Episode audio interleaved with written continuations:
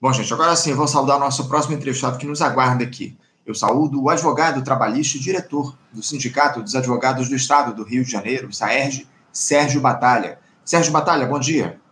Bom dia, bom dia a todos. Sérgio, uma alegria contar com a tua participação mais uma vez aqui no nosso programa. Obrigado por ter aceitado o nosso convite para a gente falar a respeito de um tema que tomou conta do noticiário nos últimos dias do nosso país, né? Porque os neoliberais eles não dão um minuto de trégua para a classe trabalhadora, né, ô, Sérgio? Na última semana, o Ministério do Trabalho publicou uma portaria aí que estabelece a necessidade de um acordo prévio coletivo conduzido por sindicatos para que os trabalhadores possam atuar aos domingos e aos feriados, depois que a gestão Bolsonaro determinou que não seria necessário esse tipo de negociação através de uma portaria.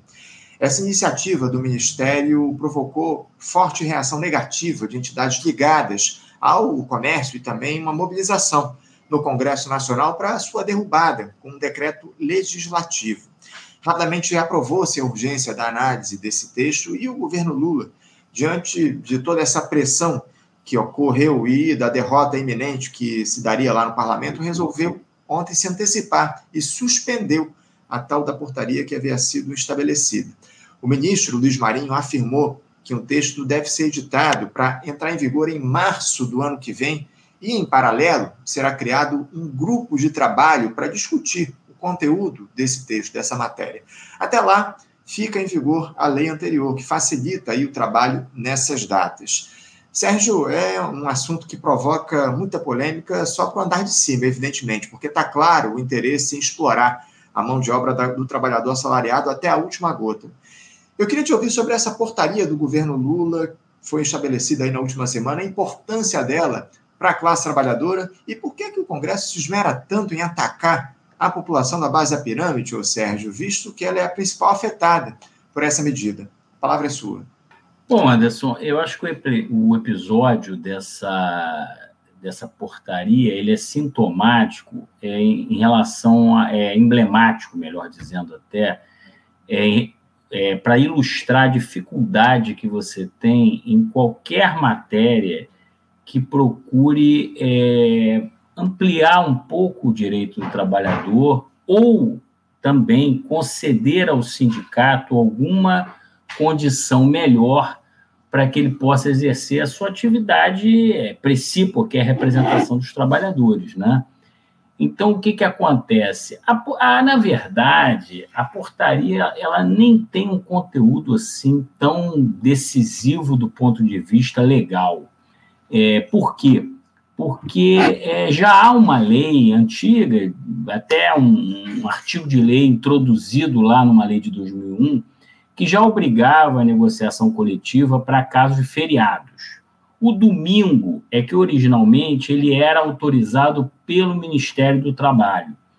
E aí dependia dessa autorização. Essa lei de 2001 também autoriza para o comércio em geral. Aí havia uma zona cinza em relação a outras atividades que querem abrir ao domingo.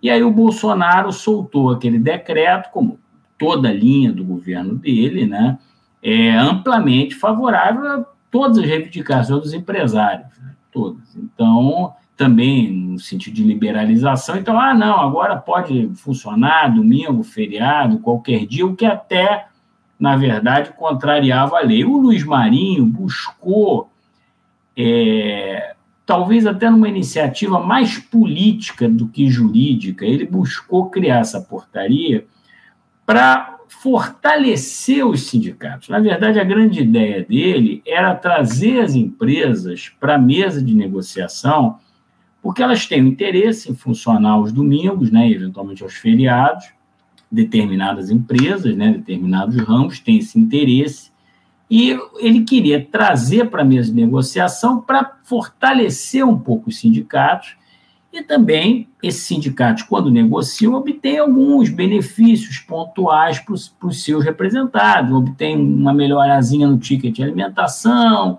é, um detalhezinho, uma folga melhor, uma coisa assim. Então, assim, você vê, um, é, é, um episódio é, é, até pequeno, porque as empresas, os empresários, foi lá à frente empresarial da livre iniciativa, etc. tal, é, se reunir com Arthur Lira para pedir a imediata revogação, porque isso vai prejudicar empregos, etc. Tal. É sempre o discurso, sempre, que os empregos, vai se perder empregos, etc. Tal, e que fosse revogado isso imediatamente.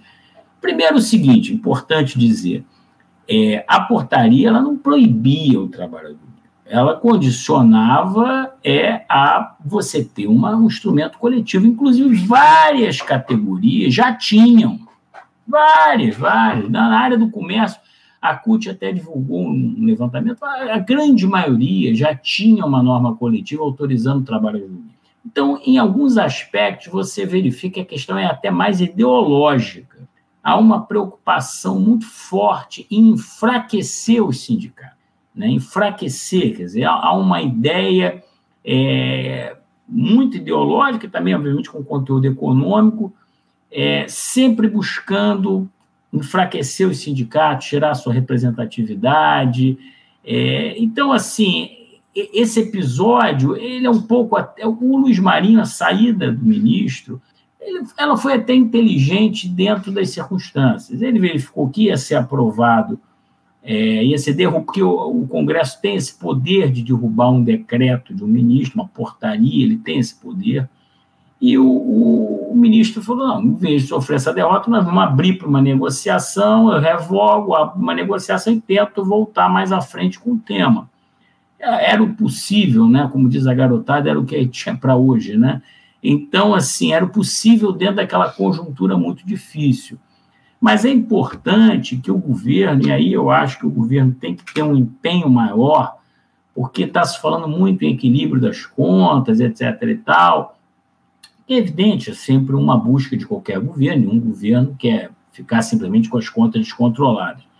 Agora, se fala muito nisso e não se fala na recuperação dos direitos do trabalhador, na recuperação do seu poder de compra, que é importante, inclusive, para a recuperação econômica inclusive para recuperação econômica. E também não se fala, é, o Lula falou alguma coisa na campanha, mas é preciso passar para a ação do resgate da atuação dos sindicatos. Olha, gente, isso aí não tem nada nem, eu diria que não tem nada de esquerda nisso. É, é um princípio das democracias ocidentais o funcionamento de sindicatos. É, é, isso é uma coisa básica do Estado de Direito. Quer dizer, é, é, um, é um imanente, não só previsto na nossa Constituição, né, como inclusive nos primeiros artigos, a, o papel dos sindicatos, artigo 8 né, é, é, um, da Constituição, logo no artigo 8 nós temos a atuação, a proteção da atividade sindical muito forte. Então, a nossa democracia ela tem como um dos pilares a atividade sindical, que foi é, é, brutalmente atingida com a reforma trabalhista, porque é o que eu costumo dizer sempre: você tirou, você tinha um, um, é, um equilíbrio no modelo original criado pelo Vargas, em que o sindicato ele tinha uma representação ampla, né? então não havia necessidade, entre aspas, de se associar, porque o sindicato representava todo mundo, negociava por todo mundo ele também não dependia das contribuições de associados, porque recebia o imposto sindical. É uma fórmula criticável, é ruim em vários aspectos, mas ela tinha um equilíbrio, né? E aí você faz o seguinte: você simplesmente retira o financiamento estatal e mantém a, a, a representação de todos, é, desobrigando o, filiar, o trabalhador a se filiar então, o que você fez foi cortar brutalmente a fonte de financiamento dos sindicatos.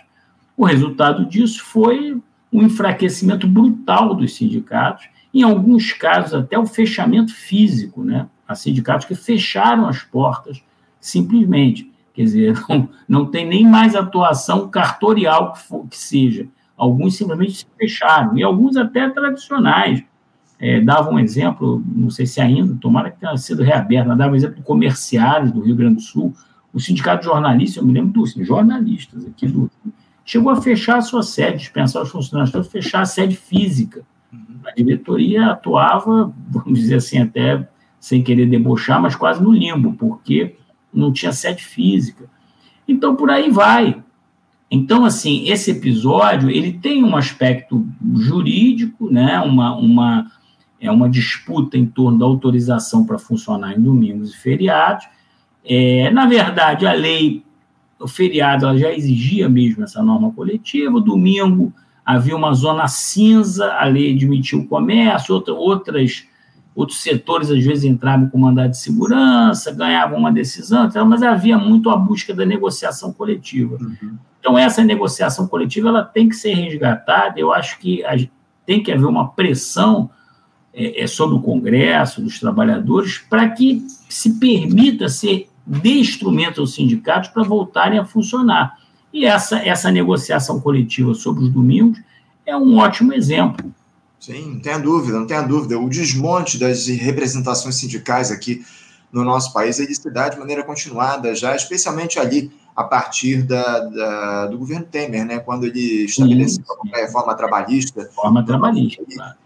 Tivemos esse, esse ataque continuado aos sindicatos. Ô, Sérgio, eu queria tratar de duas questões aqui. Você falou que o, o governo, de alguma forma, a, agiu com inteligência ao revogar essa, essa portaria é, relativa aí aos trabalhos, ao, ao, trabalho aos domingos e feriados. Uh, o governo fala em uma negociação para elaboração de novo texto que só deve sair lá em março do ano que vem, ou seja, depois das festas, do carnaval, enfim, após os trabalhadores serem explorados ao máximo pelos patrões. Uh, Sérgio, fazer a luta política, mesmo sabendo da possibilidade enorme de uma derrota no Congresso, não seria uma postura recomendada para uma gestão que diz atuar em defesa da classe trabalhadora? Esses recuos constantes não demonstram, além de uma fragilidade, a total incapacidade dessa gestão de fazer o embate político, Sérgio? Olha, eu, eu acredito, é, eu acho que naquele momento, eu disse que a solução era inteligente, porque naquele momento estava anunciada uma derrota e que fortaleceria ainda mais os empresários, porque viria é, sem qualquer condição. Agora, eu, eu acho que o governo deve fazer é, mais um embate ideológico também. Eu acho que muitas vezes é, o presidente Lula, outras autoridades do governo, é, se preocupam muito em dar uma visão de equilíbrio, uma visão de, de, vamos dizer, de moderação, que é típica de um governo, claro, social-democrata, dentro do que vivemos, eu não acho que ninguém tem uma ilusão que nós temos um governo de esquerda, aliás, nem o próprio governo, eu acho que se acha de esquerda, lógico, se o governo for, tiver né, discernimento, nós temos um governo social-democrata, é isso, né? E eu, agora, eu acho que mesmo esse governo social-democrata, ele deve ter uma disputa ideológica na sociedade em relação aos temas que são caros. Não deve simplesmente ficar tentando passar na surdina, etc. Tal. Então, acho que o erro até do Luiz Marinho, na minha opinião, o erro anterior, não o da agora, foi não ter feito essa disputa ideológica antes de vir com esse projeto. Então, eu acho importante, acho mesmo, e digo isso publicamente, que o presidente Lula, que outros ministros digam: olha, é, é importante fortalecer os sindicatos.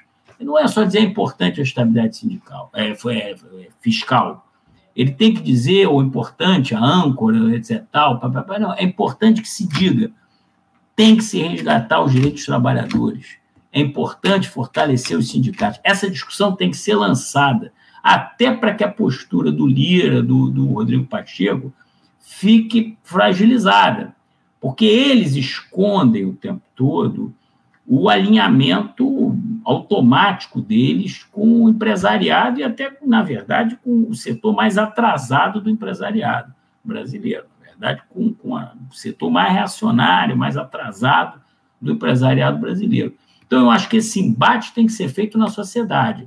No Congresso, é um embate inútil até, porque ali são cabeças feitas e muitas vezes financiadas. Né? Então, assim, não tem muita surpresa. O que muda o Congresso é a pressão popular, é, é a discussão ideológica que pode fazer haver um recuo ali. Então, é fundamental que se é, é, puxe esse debate na sociedade. Por exemplo, eu estava outro dia eu estava me fazendo uma reflexão e eu acho que você não vai discordar de mim. Quando se noticia uma greve, é, só na mídia em geral, só se noticia os prejuízos que ela traz à população. Nunca há uma entrevista para um trabalhador grevista, diz assim, olha, por que, que você está em greve? O trabalhador, olha, meu salário está baixo, eu não consigo comprar comida em casa, eu não tenho mais plano de saúde.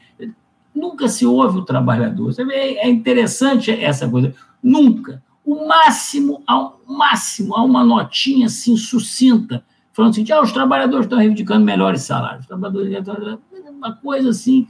Não há, porque o outro lado, não. Aí você entrevista o sujeito que está sem ônibus. Puxa, eu não consegui ir para o trabalho. O cara que está na porta do hospital, eu não estou sendo atendido, estou doente, minha mãe está doente. Claro que é um aspecto do jornalismo que tem que ser abordado, evidente. O prejuízo que a greve traz. Lógico, é, é jornalístico isso. Agora, é jornalístico também você entender por que, que a greve aconteceu. E nunca há esse, esse contraponto. Nunca há esse contraponto. E vem sempre também outra coisa que tem que ser insistida, tem que ser colocada de forma insistente, é a questão da de não haver qualquer vinculação de retirada de direito trabalhista, criação de emprego ou perda de emprego. Isso é uma fantasia, e eu digo, não é uma opinião minha, são dados. Se você fez a reforma trabalhista antes da pandemia mesmo, não estou falando de pandemia, antes da pandemia, no ano subsequente, né? É, você tem 2018, 2019, antes da pandemia, e não, não houve crescimento. Uhum. Ao contrário, houve até uma pequena retração. O que, que causa é, criação de empregos? Repita-se, é produção. Crescimento da produção econômica. É isso. Ninguém vai criar emprego porque o trabalhador ficou mais barato. Isso não existe. Essa diferença ela é apropriada pelo empresário, no seu lucro. Isso é um princípio econômico é, é básico. Né? Então, essas questões têm que ser colocadas. Eu acho que esse debate é que é fundamental na sociedade. É, não tem dúvida. O Faixa Livre traz aqui essa discussão, esse Sim, debate. mas é um dos. Pô, na grande mídia, evidentemente, a gente não vê isso, só nos canais ditos independentes, como Faixa Livre, entre outros. Ô, ô Sérgio, eu estou aqui no meu tempo limite da nossa entrevista, mas eu ainda queria trazer uma outra questão, inclusive um tema que nem estava aí na nossa pauta para o programa de hoje, mas, é, enfim, eu queria trazer, vamos ver se a gente consegue dialogar a respeito disso. Uh, eu queria falar sobre aposentadorias, ô, ô Sérgio, porque alguns beneficiários do INSS têm reclamado que os reajustes das aposentadorias do regime geral, eles não têm se dado da maneira correta aqui no nosso país. Vez ou outra, inclusive, eu recebo mensagens aqui de aposentados questionando essa questão, esse tema. Não sei se você, inclusive, vai poder nos ajudar a respeito disso, mas eu queria saber se você pode dizer algo a respeito. Há algum tipo de problema, questionamento na questão do reajuste das aposentadorias pelo regime geral da Previdência aqui no nosso país, ô Sérgio? Olha, Anderson, é, assim, primeiro é importante esclarecer, assim, eu, de fato, até é uma confusão muito comum, o advogado trabalhista não lida com uhum. a aposentadoria, com o INSS. Então, assim, efetivamente, eu não tenho um conhecimento técnico da matéria dos reajustes, do regime geral. O que eu posso te falar é que é que realmente é um fato notório que as pessoas é, que se aposentam com determinado valor, os reajustes gerais não acompanham esse valor. Com o tempo, vai sendo esmagada a faixa, o cara vai se aproximando do salário mínimo. Ele só não cai do salário mínimo, ele não desce, porque é né, um princípio legal, mas ele vai caindo, caindo, e isso é um fato, isso acontece. Com, então, assim, há um, um problema geral, isso é também empírico, é, é um dado econômico, que você não reajusta as aposentadorias de acordo com a inflação, você não dá o reajuste devido, e isso vai causando um achatamento das faixas e uma perda de renda do aposentado, que é outra discussão interessante para se fazer na sociedade, porque o aposentado é um, é um consumidor no caso do Brasil, é importante dizer, o aposentado, às vezes, lamentavelmente, sustenta famílias. O aposentado, ele é muitas vezes, ele é o, chefe da casa e é a pessoa que tem renda na casa. Isso acontece em vários, principalmente nos municípios mais pobres do Brasil, o, o aposentado é uma figura importante, pobre aposentado, né? Mas ele é uma figura importante no domicílio, porque às vezes é quem tem uma renda fixa, inclusive às vezes a mais alta. Então, assim, é, recuperar o valor das aposentadorias é investir no crescimento econômico, porque é, é a mesma é a mesma equação do Bolsa Família, mesma equação do Bolsa Família. Cada centavo que você dá ao aposentado, ele vai para o consumo. Ele vai para o consumo, claro. Você acha que algum aposentado poupa, né? É, não tem nem sentido. O cara, coitado, o sujeito ganha 1.500. Se ele ganhar 1.600, ele vai comprar aquele remédio que ele não estava comprando e que o médico tinha mandado ele tomar. Ele vai comprar, coitado, o iogurte para o neto dele, que o neto pediu e ele não tinha dinheiro para comprar. Então, é, é isso. É, isso também é outro debate que tem que se fazer na sociedade. Para o seu Arthur Lira, para o seu Rodrigo Pacheco, que estão sempre preocupados com as perdas dos empresários. Né? E o aposentado? E o trabalhador? É, é a pergunta que tem que ir para as ruas e tem que ir para a mídia e tem que ser e tem que ser vocalizada por quem é ouvido. Quer dizer, não só por nós aqui, que eu faço sempre questão de vir, porque eu sei que é um dos poucos é, espaços onde a gente tem voz e quem defende a classe trabalhadora, mas eu acho que quem tem voz, como o presidente Lula, tem, tem que falar isso, tem que falar. Dizer, é importante recuperar o poder de compra do aposentado, do trabalhador. Isso tem que ser dito né, publicamente. É isso. É, infelizmente, o Congresso Nacional, a institucionalidade, só sabe falar em austeridade nas contas Sim. públicas aqui no nosso país. Lamentavelmente, é o que toma conta, não só do Congresso, mas, infelizmente, também do governo federal. A gente tem observado aí, a partir da aprovação desse arcabouço fiscal, essa meta de déficit zero para 2024, enfim, lamentavelmente, é o quadro que está colocado. Ô, Sérgio, eu preciso encerrar aqui o nosso papo, infelizmente. Eu gostaria aqui de trazer outras questões, mas eu estou com o meu tempo esgotado e quero agradecer demais a tua presença aqui com a gente mais uma vez. Vou, dar uma, vou agradecer o espaço e vou dar uma dica que temos que conversar. Foi aprovado na, se eu não me engano, no, na Câmara ontem, outra maldade contra o trabalhador. Estão tentando ressuscitar aquele contrato esdrúxulo com FGTS menor e contribuição previdenciária menor. Foi aprovado na Câmara, vai voltar ao Senado. É importante que os trabalhadores se mobilizem.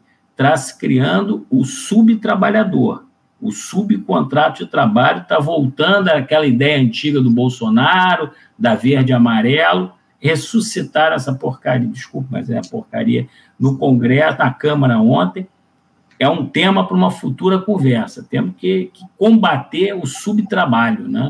Pode ter certeza. Assim que esse tema for debatido lá no Senado, é fato que a gente vai voltar a conversar contigo aqui no programa para dialogar a respeito dessa questão importantíssima, esse alerta que você faz aqui para a gente. Mais uma vez, Sérgio, obrigado pela tua presença. Um bom dia. Um abraço. Um abraço, bom dia aí a todos. Até a próxima.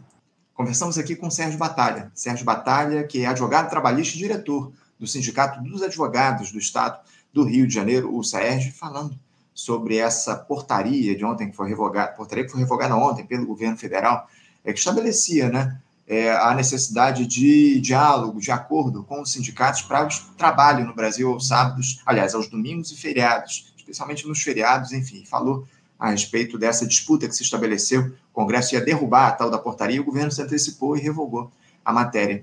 É importante papo que a gente bateu com o Sérgio Batalha aqui no nosso programa de hoje.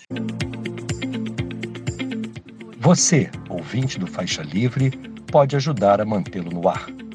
Faça sua contribuição diretamente na conta do Banco Itaú, agência 6157, conta corrente 99360, dígito 8. Esta conta encontra-se em nome do Sindicato dos Professores do Município do Rio de Janeiro e região, o Simpro Rio uma das nossas entidades patrocinadoras, mas seus recursos são destinados exclusivamente para o financiamento do nosso programa.